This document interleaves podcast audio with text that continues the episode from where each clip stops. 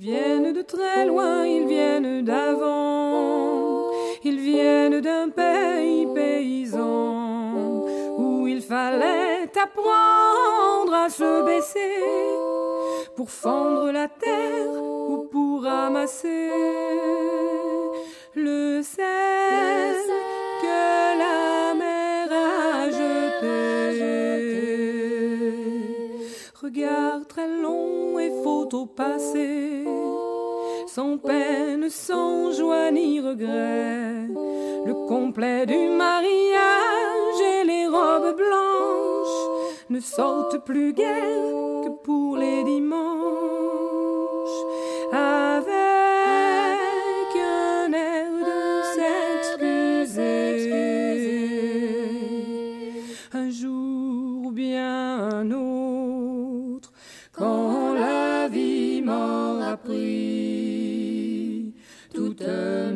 Mes certitudes, j'irai les écouter, j'irai me reposer à l'ombre de la patience des anciens. Bienvenue, amis auditrices, amis auditeurs, dans l'émission À l'ombre de la patience des anciens. Une émission présentée en direct tous les samedis à partir de 11h sur les ondes de Radio Méga 99.2 www.radio-méga.com. Aujourd'hui, une émission donc qui sera la suite euh, de celle de la semaine dernière avec un petit tour euh, chez un, grand bonhomme euh, qui s'appelle euh, Carl Gustav Jung. On va en apprendre un petit peu plus sur sa vie et, surtout sur le processus euh, d'individuation. Les rêves jouent un rôle très important.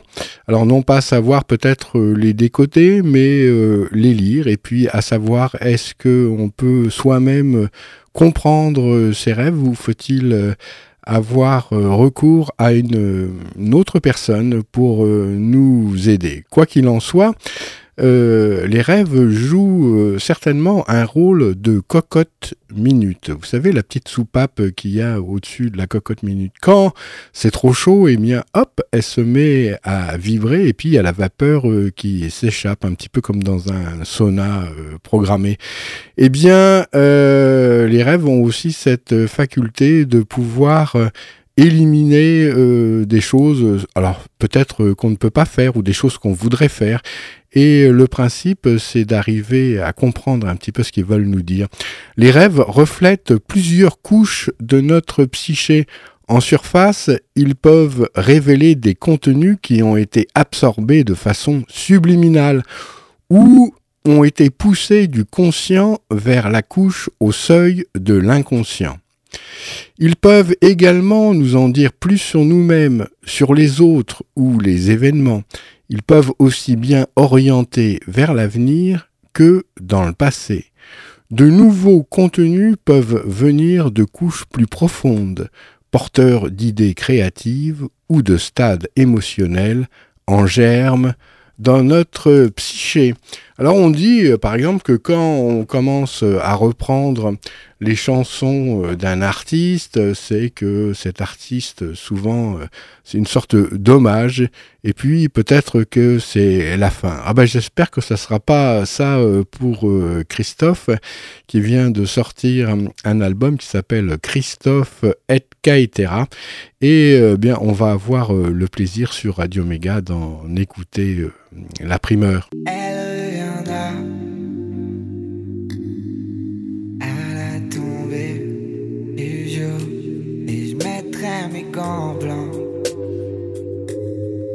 C'est mon style différent de tous les autres. Et ça les plaît. Et nous danserons cha cha cha.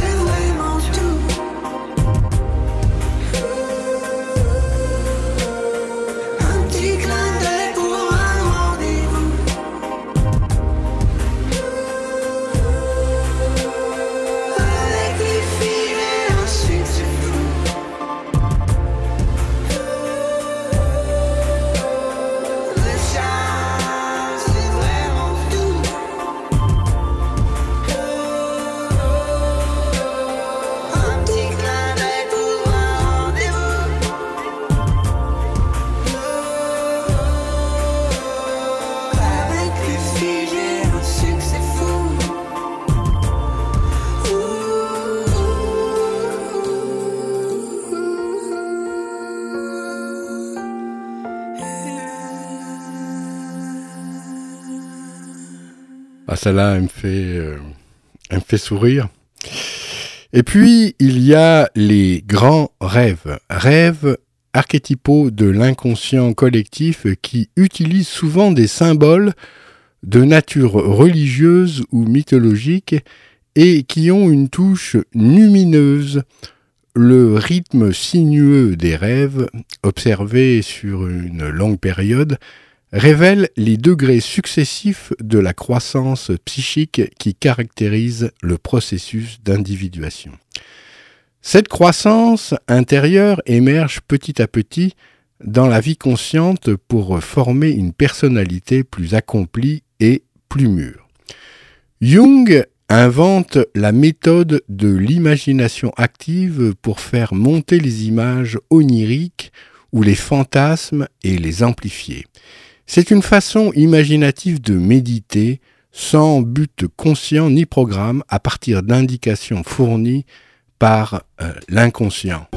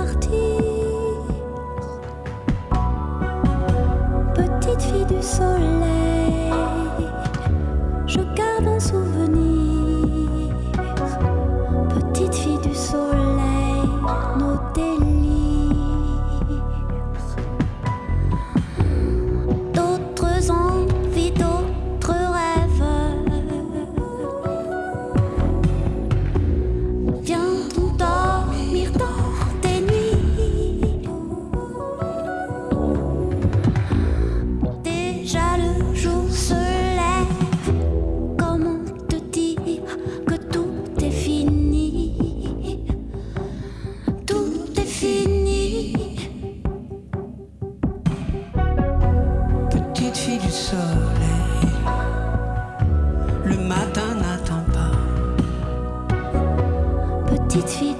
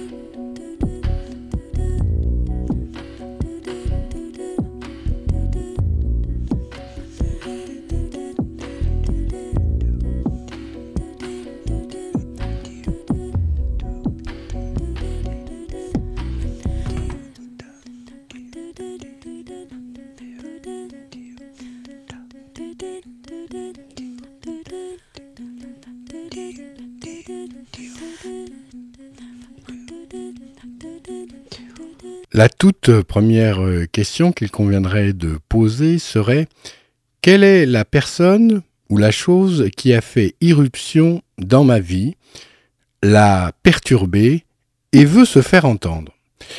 Et ajouter que l'inconnu se mette à parler. À ce moment-là, faites taire votre conscience trop bruyante. Écoutez en silence ce qui vient du dedans de vous-même et soyez attentif aux images qui apparaissent devant votre regard intérieur et aux mots qui demandent à être formés par les muscles de votre appareil locuteur. Ce qui se présentera alors, notez-le sans distinction.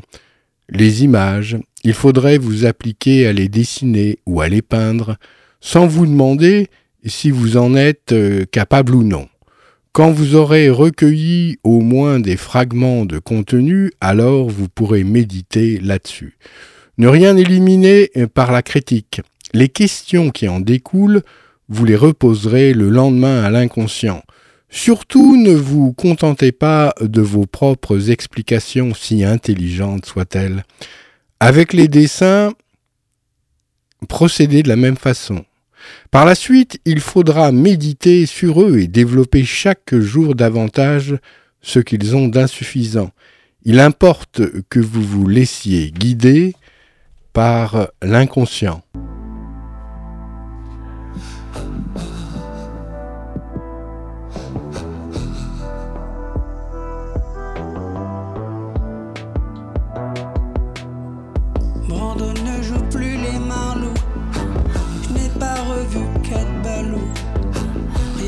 Plus, rien n'a plus vraiment le même goût. Viviane Meg a les cheveux blancs. Elle regrette le noir et blanc.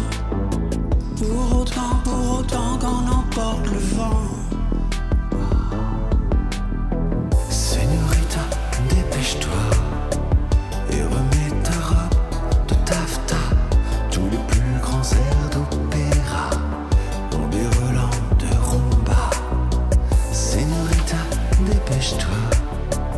Je suis un peu plus vieux que toi. Je ne vais plus au cinéma. On a fermé l'Alhambra. Brando voudrait bien retenir un tramway nommé Désir.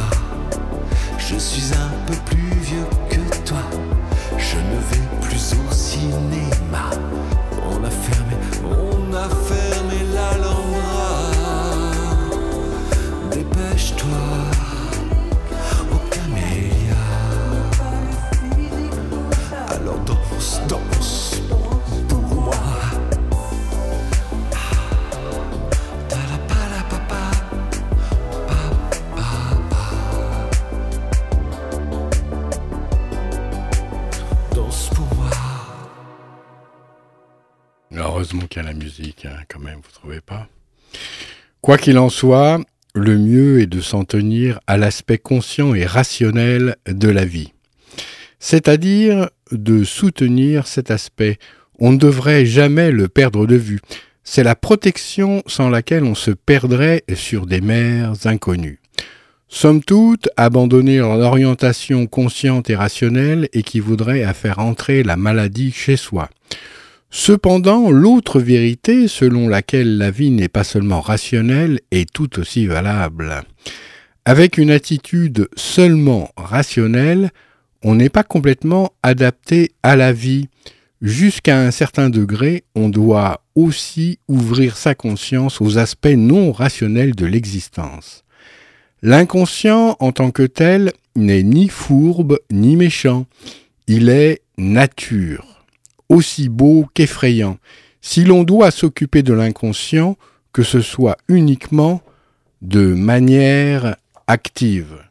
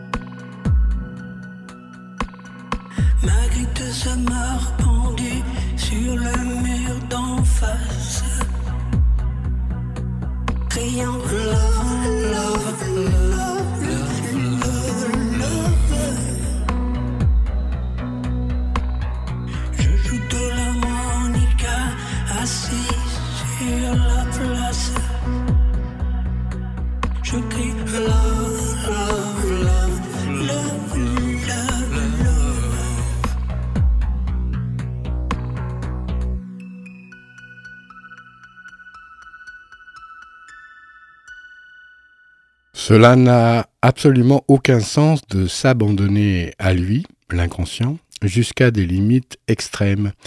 Il est, de mon avis, absolument nécessaire que nous soyons toujours en mesure de percevoir consciemment notre réalité, c'est-à-dire ce qui existe ici et maintenant. L'imagination active, les rêves, l'anima et l'animus, l'ombre, ce sont des étapes sur la voie de l'acceptation de nous-mêmes, tels que nous sommes, pour laisser faire la vie. Jung cita cette lettre d'une ancienne patiente qui en donnait un résumé en termes simples et pertinents. Du mal, il m'est sorti beaucoup de bien. En demeurant calme, en ne réprimant rien, en étant attentive et ce qui va avec le reste, en acceptant la réalité, les choses comme elles sont et non comme je voudrais qu'elles soient, il m'est venu des pouvoirs singuliers tels que je n'aurais jamais pu me l'imaginer auparavant. Je pensais toujours que si l'on acceptait des choses, les choses nous dominaient d'une manière ou d'une autre, mais en réalité il n'en est rien. C'est seulement en les accueillant qu'on peut fixer sa position par rapport à elles. Désormais, je jouerai donc le jeu de la vie en acceptant ce que la journée et la vie m'apportent à tout instant bien et mal, soleil et ombre, qui alternent d'ailleurs constamment, et en même temps j'accepte aussi mon être propre avec ce qu'il a de positif et de négatif, et tout devient plus vivant. Que j'étais donc sotte, et comme je voulais obliger toute chose à aller à mon idée.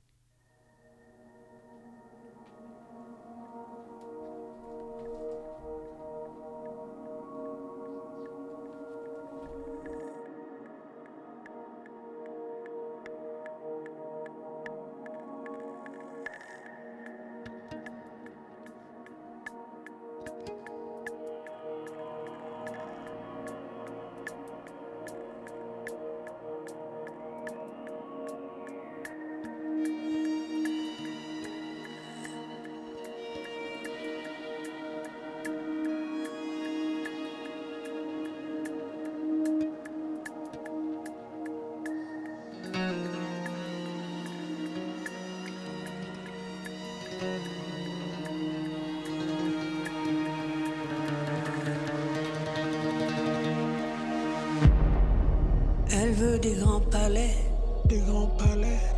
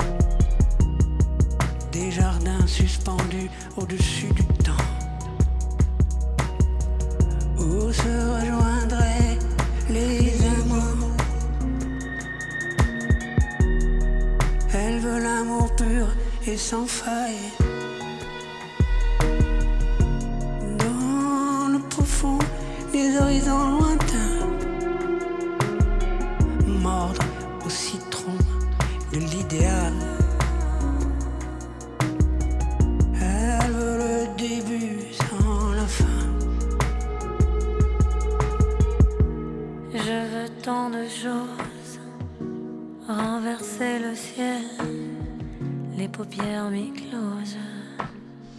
Je veux l'étincelle et que la nuit se lève encore. dans son cœur, son cœur. Je veux quelque chose de nouveau. Je veux tant de choses, rêver sa vie dans ces vies de rêve. Traverser le ciel, prendre le large. Je veux quelque chose de nouveau. Elle veut des robes, changer de peau. Griffé en satin Chaque fois, repartir à zéro.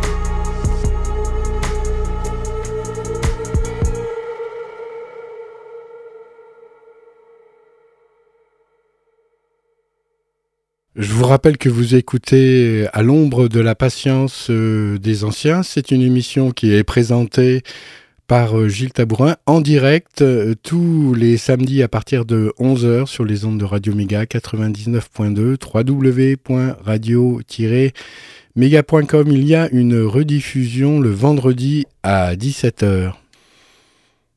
Jung appela cette attitude religieuse dans le sens le plus authentique du terme ajoutant que ce n'est que sur la base d'une telle attitude qu'un degré supérieur de conscience et de culture devient possible. En supportant en nous les opposés, nous pouvons nous exposer à vivre notre humanité. Nous devons comprendre que le mal est en nous. Nous devons risquer notre vie pour avoir la vie. Alors elle se colore. Autrement, on pourrait tout aussi bien lire un livre. L'un des aspects de l'opus est de discerner l'autre, de supporter, et le troisième, d'agir. Ce sont les collisions entre les devoirs qui rendent si difficile la nécessité de supporter et d'agir. L'un et l'autre doivent être. Il n'y a pas à trancher, mais simplement à supporter patiemment les contraires, qui sont en fait caractéristiques de notre nature. Vous êtes vous-même un contraire furieux en lui-même et contre lui-même, qui finit par fondre ces substances incompatibles, la féminine et la masculine, dans le feu de la souffrance afin de construire ainsi quelque chose de solide et d'immuable, ce qui est le but de la vie. On est crucifié entre les contraires et on subit un supplice jusqu'à ce que la troisième figure l'emporte.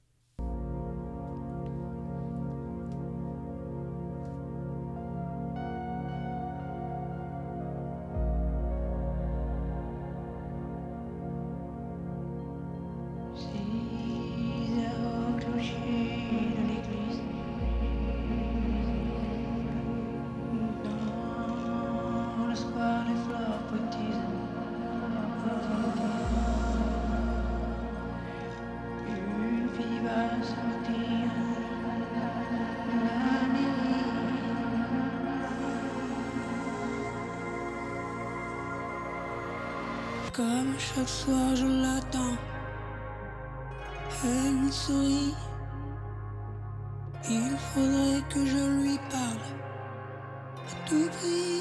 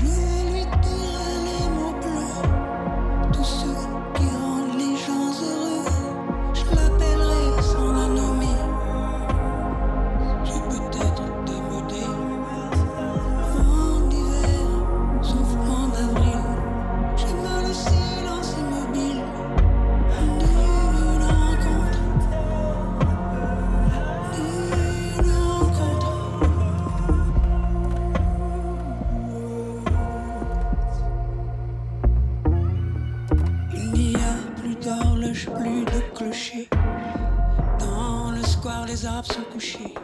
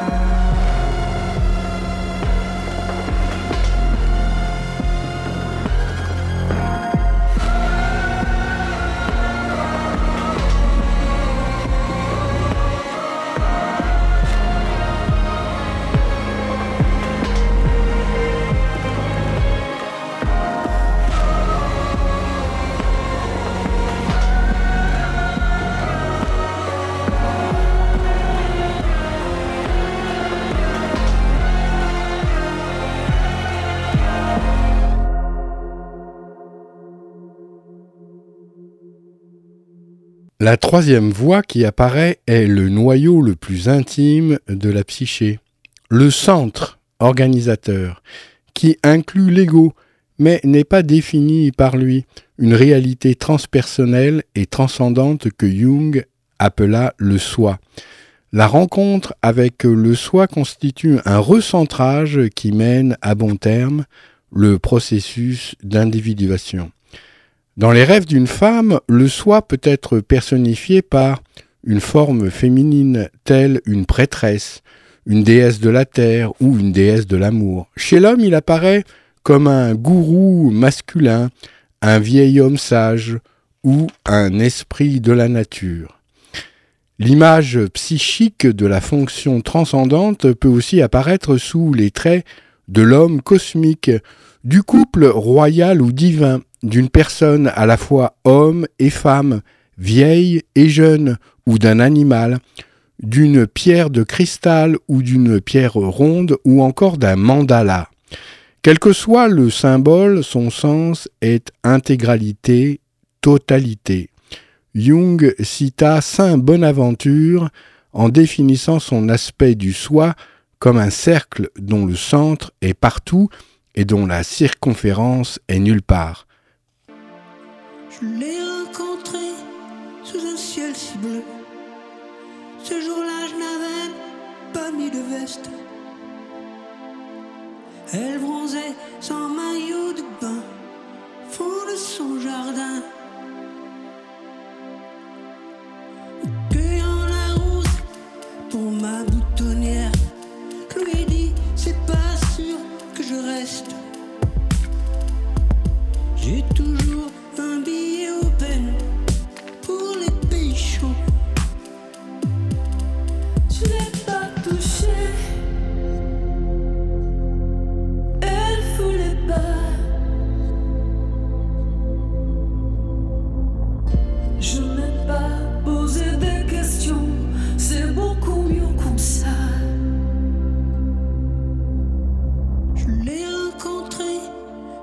ciel si bleu. Ce jour-là, je n'avais pas mis de veste. Elle attend et je sens bien, sens bien qu'elle me teste.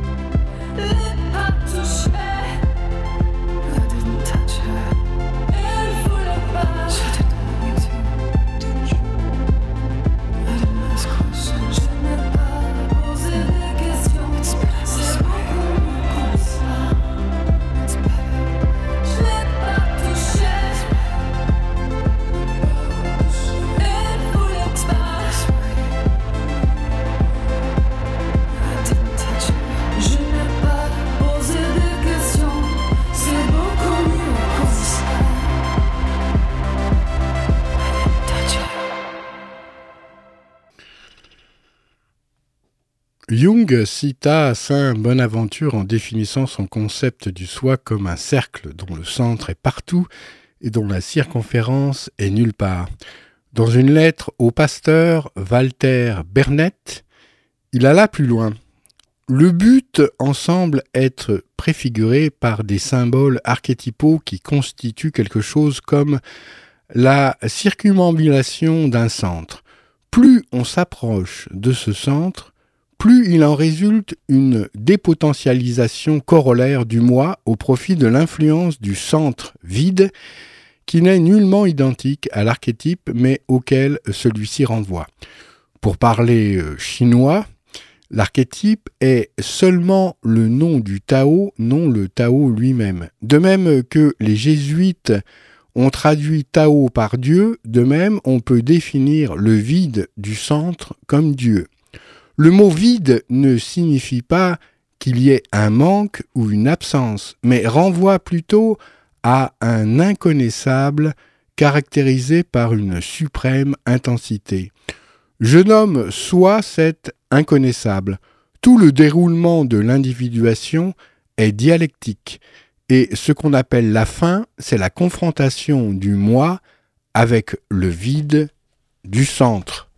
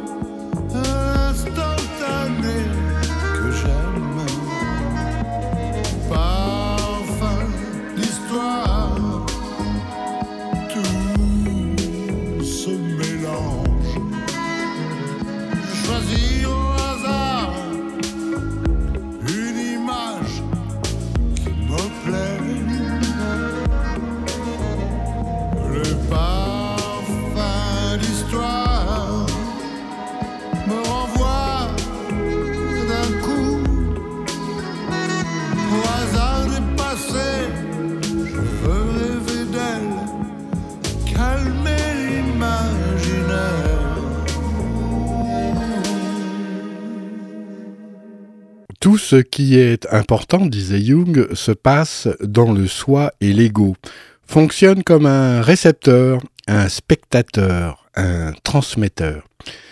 La libre volonté, c'est faire joyeusement et librement ce que l'on doit faire. C'est le soi qui donne à l'ego la force intérieure du renouvellement créatif de la vie. Cependant, le soi, comme tout dans la vie, a deux aspects. La mégalomanie, ou une forme de possession en étant les pires, le positif et le négatif doivent être pris en compte. Et si vivre dans deux mondes est l'état naturel de l'être humain développé, il impose néanmoins une responsabilité qui exige le maintien d'un équilibre entre la réalité intérieure et la réalité extérieure.